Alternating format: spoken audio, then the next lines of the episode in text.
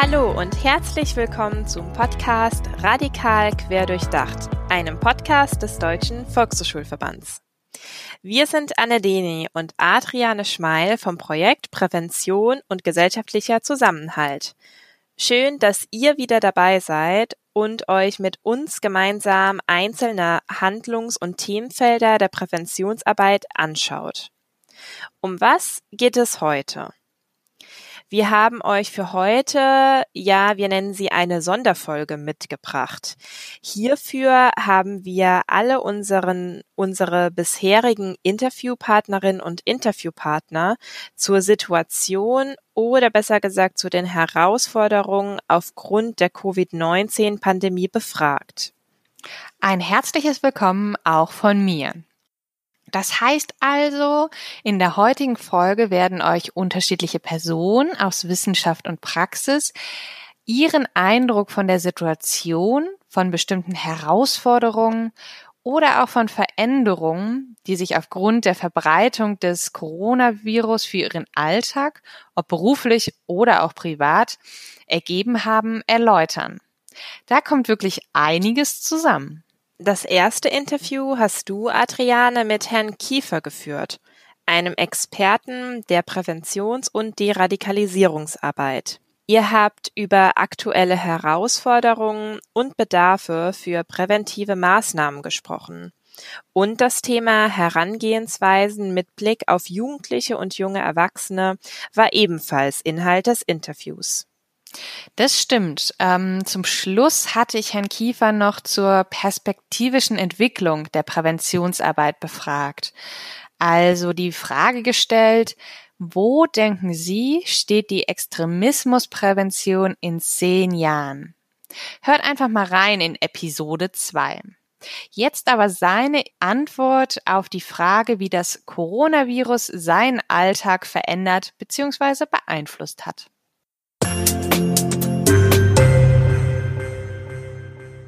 Ja, ich muss Ihnen ganz ehrlich sagen, äh, also ich unterrichte ja auch in der Uni online. Äh, also wir machen, wir machen, äh, also im Gegensatz zu den Schulen, die ja äh, mit Corona Beginn von Corona ihre Tätigkeit teilweise ganz oder äh, fast vollständig eingestellt haben, sind wir im ganz normalen Lehrbetrieb. Also alle Lehrveranstaltungen, alle meine Lehrveranstaltungen finden zu den normalen Zeiten statt. Ich, wir machen das mit Zoom.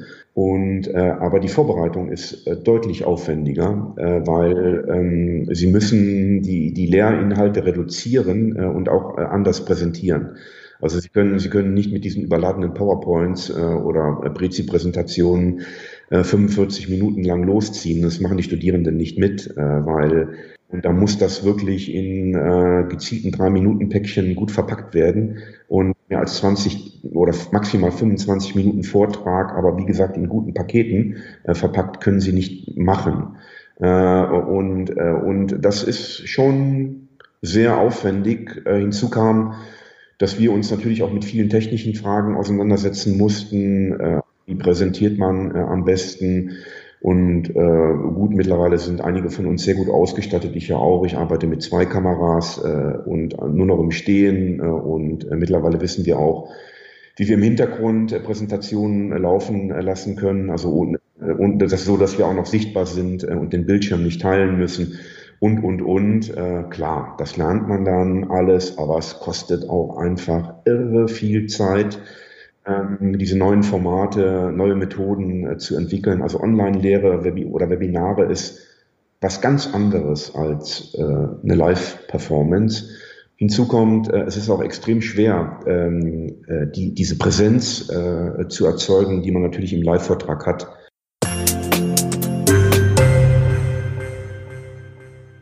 Als nächstes habe ich mit Jürgen Wagner und Thorsten Tomendahl in Folge 3 über das Planspiel Zusammenleben, Zusammenhalten gesprochen.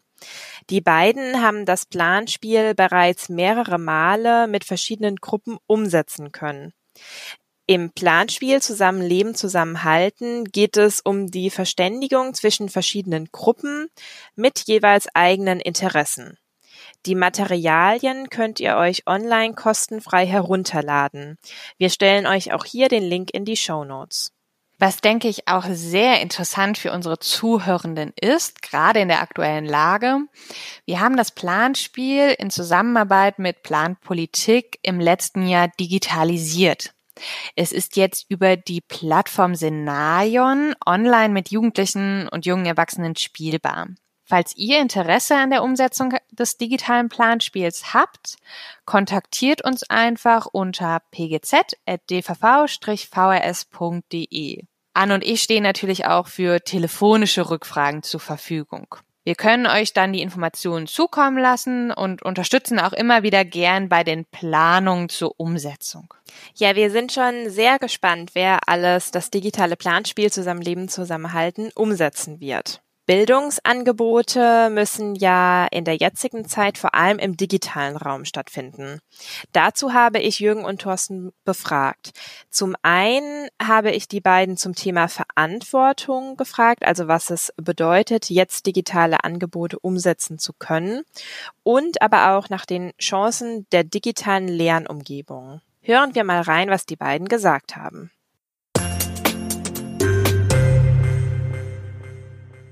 Ich könnte mir vorstellen, dass das jetzt Corona uns einen kleinen Schubs gibt, um Erfahrungen zu machen, was vielleicht auch Appetit und Hunger weckt, weil es sind auch viele Lehrer, die jetzt dann, Lehrerinnen, die jetzt dann Feststellungen treffen wie, hoppla, jetzt haben die Schüchternen zum Beispiel mehr Raum. Die Menschen, die normalerweise dieses Klassenzimmer als Bühne verwenden, äh, können jetzt das nicht so. Ähm, ich kann einzeln mit Menschen sprechen. Also die digitale Bildung bietet, bietet auch Vorzüge. Die Menschen können auch bequem daheim sitzen. Auch ich habe viele Webinare Jahre benutzt und ähm, in diesem anderen äh, Setting auch mal zu Hause und am Abend und am Wochenende kommt da ein bisschen Lockerheit in die Arbeit und das geht, glaube ich, jungen Leuten teilweise auch so.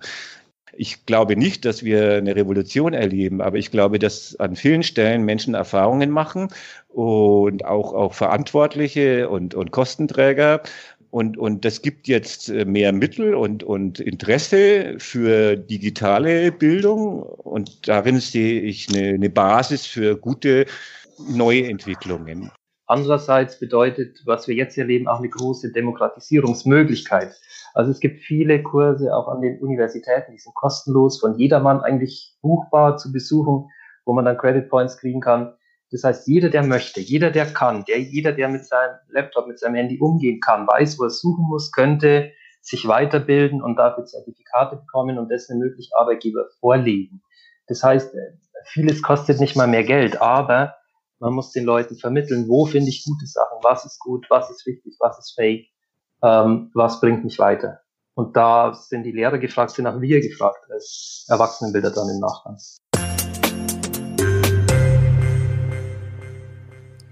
Schöne Einblicke der zwei. Ich muss sagen, was ich auch spannend fand, ähm, waren deine Fragen, Anne, an Tuba Tanilmas und Edwin Greve aus dem Projekt iPad aus Berlin. Ihr hattet euch über den Be Begriff intersektionale Pädagogik und Identitätsarbeit mit Jugendlichen und jungen Erwachsenen unterhalten. Fällt dir hier noch ein Statement ein, welches du ja besonders spannend oder wichtig fandst? Mm, ich habe die beiden gefragt, ob Identitätsarbeit generell mit digitalen Tools möglich ist oder ob es nicht gerade in diesem Kontext besonders auf das physische Miteinander ankommt. Eds Antwort fand ich hierzu sehr einleuchtend. Mhm. Ja, also wie gesagt, einerseits würde ich ganz grundsätzlich sagen, dass für einen bestimmten Teil der Bevölkerung digital an Sachen teilnehmen zu müssen, ja eine Selbstverständlichkeit ist und das eben nichts ist, was jetzt neu und vorher nie da gewesen ist. Und damit würde ich ja quasi behaupten, dass all diese Leute früher an nichts teilnehmen konnten und das nie erfahren konnten. Und das stimmt natürlich nicht. Ähm, was stimmt, ist, dass es eine Umstellung ist. Und das natürlich auch je nachdem, wie man irgendwie persönlich drauf ist und wie man auch als Teamerin drauf ist und was man halt bisher gewöhnt war, Sachen einfach anders funktionieren. Ähm, und wir uns natürlich da auch drauf umstellen müssen. Und ich auch sagen kann, persönlich ähm, habe ich Leute lieber vor mir im physischen Raum als vor dem Bildschirm, ähm, was aber auch einfach eine Einstellungssache ist. Es ist ja sonst, als würde man, also ist mal ein bisschen polemisch gesagt, aber dann könnte man auch sagen, eine blinde Person kann irgendwie keine diskriminierungskritische Arbeit machen, weil sie ja die Leute nicht sieht. So, das stimmt natürlich nicht. Also wir haben tatsächlich auch viel äh, mehr Menschen erreicht, die ähm, vielleicht nicht in so dicht besiedelten Gegenden arbeiten auch. Das, das fanden wir jetzt ähm, auch also mal was Positives durch unsere ganzen digitalen Angebote, dass tatsächlich auch äh, irgendwelche Lehrkräfte oder äh, ErzieherInnen, SozialarbeiterInnen aus irgendwelchen Dörfern mitmachen konnten an unseren Angeboten, die online stattgefunden haben, was eine ganz andere Dynamik auch reingebracht hat irgendwie in, in die Workshops sozusagen. Oder dass so viele Menschen, also ich hatte zwei Menschen mit sozialen Ängsten bei mir in den Workshops, die gesagt haben, endlich kann ich an euren Workshops teilnehmen, weil ihr die online macht, wo ich euch nur aus der Entfernung irgendwie immer gesehen habe, weil ich mich in Gruppen nicht reintraue.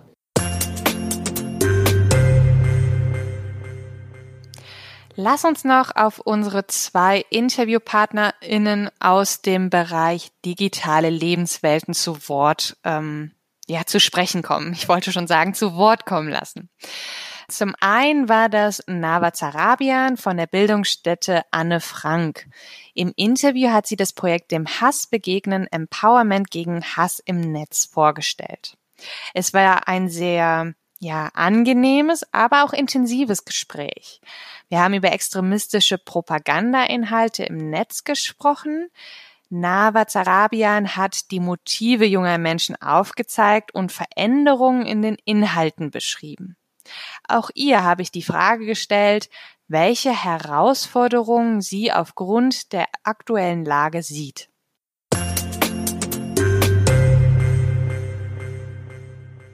Es hat sich viel verändert in diesen, in den letzten Monaten. Und das, was am spürbarsten ist, ist eigentlich, dass ja vieles von unseren Angeboten oder vieles von meiner Arbeit nur noch online stattfindet. Auf der einen Seite gibt es viele Menschen, die jetzt mehr Zugang haben, quasi äh, sich eben nicht den Tag freinehmen müssen, um auf eine Fachtagung zu gehen, um über ein Thema zu hören. Das ist schon, so sage ich mal, ein kleiner Vorteil davon. Der Nachteil ist natürlich, dass es so die, die eins zu eins Gespräche über diese Themen natürlich etwas fehlen. Aber das Thema Corona an sich hat sich auch, ähm, ich würde mal sagen, auch in der Arbeit selbst, also ich sag mal, wenn wir uns jetzt die verschiedenen extremistischen Gruppen anschauen und so, hat sich das natürlich auch niedergeschlagen, weil das ist wieder ein Thema, das gesamtgesellschaftlich einfach bearbeitet wird, was viele Menschen auch interessiert und beschäftigt. Ich brauche, glaube ich, niemandem sagen, dass Verschwörungstheorien jetzt seit Corona irgendwie ähm, nochmal ein ganz anderes ähm, Level an, an, ja, was soll ich sagen, an Verbreitung irgendwie gefunden haben. Ich mhm. denke, da braucht es auch einfach eine an, einfach auch gerade in der Prävention gerade eine ganz andere sensible Arbeit dafür, weil ähm, Themen, die eigentlich schon immer stattgefunden haben, so Verschwörungstheorien und so weiter, äh, die tragen sich halt immer weiter, immer weiter. Gerade auch, ob es jetzt im Islamismusbereich oder im Rechtsextremismus sind das Themen, auf die wir besser hingucken müssen, auf jeden Fall.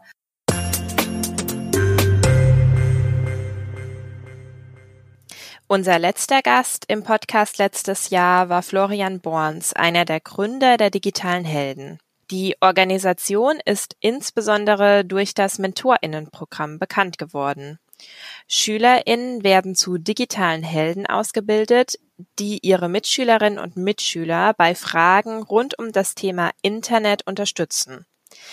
Ich habe ihn gefragt, ob die digitalen Helden denn auch digitale Formate anbieten, um ihre MitschülerInnen weiterhin aufklären zu können.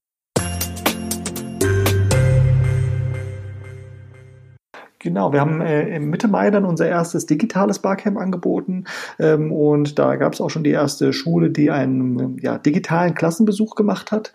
Ähm, also ältere Achtklässler sind zu jüngeren ähm, Sechsklässlern äh, dann per ähm, Videokonferenz gegangen und haben da mal über bestimmte Themen gesprochen.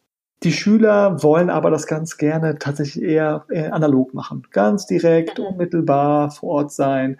Die sprechen über digitale Themen, aber ähm, das Instrument oder der, es sollte in einem gemeinsamen Raum sein. Das war schon stark zu spüren. Ähm, die Hoffnung liegt auf dem nächsten Jahr, insbesondere, dass es dann wieder ein bisschen besser möglich ist. Wobei, also ich habe jetzt auch gestern, nee, letzte Woche mit einer Lehrerin gesprochen, die haben einen Klassenbesuch jetzt gerade gemacht, die haben das, was sie im Lockdown nicht machen konnten, jetzt gerade nachgeholt. Da stehen halt die Mentoren wie die Lehrkräfte mit Maske auf, äh, dann einfach vor den jüngeren Schülern und äh, stellen den Fragen, machen Quizaufgaben etc. Also im Grunde genommen sind das ja, ja einfach Lehrkräfte, die dann aber eben junge Menschen sind, die von der gleichen Schule kommen und Ansprechpartner sind und die halt den wie ich vorhin schon gesagt habe, äh, sie sind die besseren Lehrer, zumindest in Social Media. Ja, das äh, findet statt, aber vereinzelt, es ist auch eine echte Herausforderung. Zum Teil mhm. liegt auch die Priorität bei Schulen aktuell woanders und nicht ganz so sehr immer bei den Präventionsthemen. Das waren nun sehr viele Eindrücke zum Arbeitsalltag aus dem Bereich der primären Präventionsarbeit in Zeiten von Corona. Mittlerweile ist schon beinahe ein Jahr vergangen, seitdem der erste Corona-Lockdown am 22. März 2020 in Kraft getreten ist. Abschließend wollen wir uns noch einmal fragen, welche Perspektiven durch unsere InterviewpartnerInnen angesprochen werden konnten. Was lernen wir vielleicht aus diesen ja sehr diversen Statements und was können wir aus dieser Zusammenstellung mitnehmen? Zum einen haben wir die Perspektive eines Lehrenden kennengelernt. Die Zeit der Umstellung von Präsenz auf Online bedeutete zunächst einen erhöhten Vorbereitungsaufwand. Diese Perspektive kann auch auf Volkshochschulkursleitende oder Fachkräfte aus dem Bildungsbereich zutreffen, die ihre Bildungsangebote ins Digitale übertragen mussten. Sicherlich sind viele von euch inzwischen sehr versiert im Umgang mit Online-Tools. Ich finde, dieser Blickwinkel zeigt ganz schön, dass es sich aktuell um eine Situation handelt, in der wir gezwungen sind, uns auf digitale Tools zu konzentrieren. Es wird spannend sein zu beobachten, wie es nach der Corona-Pandemie ja sich entwickelt. Das leitet sehr gut über zu der Perspektive oder besser zu den Inhalten, die Jürgen Wagner und Thorsten Tomendahl angesprochen haben. Was mag die aktuelle Situation wohl bewirken? Wir sehen mitunter neue Möglichkeiten, neue Chancen der digitalen Bildung, wie etwa, dass der Zugang zu Online-Veranstaltungen flexibler geworden ist. Online-Fortbildungen lassen sich nun einfacher und spontaner in den eigenen Arbeitsalltag eingliedern. Tuba Tanjelmas und Edwin Greve haben beispielsweise angemerkt, dass nun Personen an ihren Veranstaltungen teilnehmen können, denen es vorher nicht möglich war. Sie sehen also vor allem das Potenzial, Menschen in ihre Veranstaltung einzubinden. Es existiert gleichzeitig auch ein Handlungsbedarf seitens der Fachkräfte. Lehrende und Multiplikatorinnen sind hier in der Verantwortung, ihre technischen Kenntnisse an junge Menschen weiterzugeben. Blicken wir inhaltlich auf das Feld der Präventionsarbeit, müssen wir uns mit der Verbreitung von Verschwörungsmythen auseinandersetzen. Das ist sicherlich eine große Herausforderung unseres Handlungsfelds. Ja, fassen wir noch einmal zusammen. Wir haben durch unsere Statements den Blickwinkel der Lehrenden eingenommen, haben die positiven Errungenschaften der digitalen Bildung thematisiert und wir konnten inhaltliche Veränderungen im Handlungsfeld der primären Präventionsarbeit aufzeigen. Zu guter Letzt war es noch Florian Borns, der die Wünsche der jungen Menschen selbst angesprochen hat. Es gibt manche Bereiche, in denen der persönliche Kontakt zu unseren Mitmenschen unverzichtbar ist. So ist es wohl auch bei der Arbeit der Multiplikatorinnen des Projekts Digitale Helden. Hast du noch ein abschließendes Fazit, Adriane?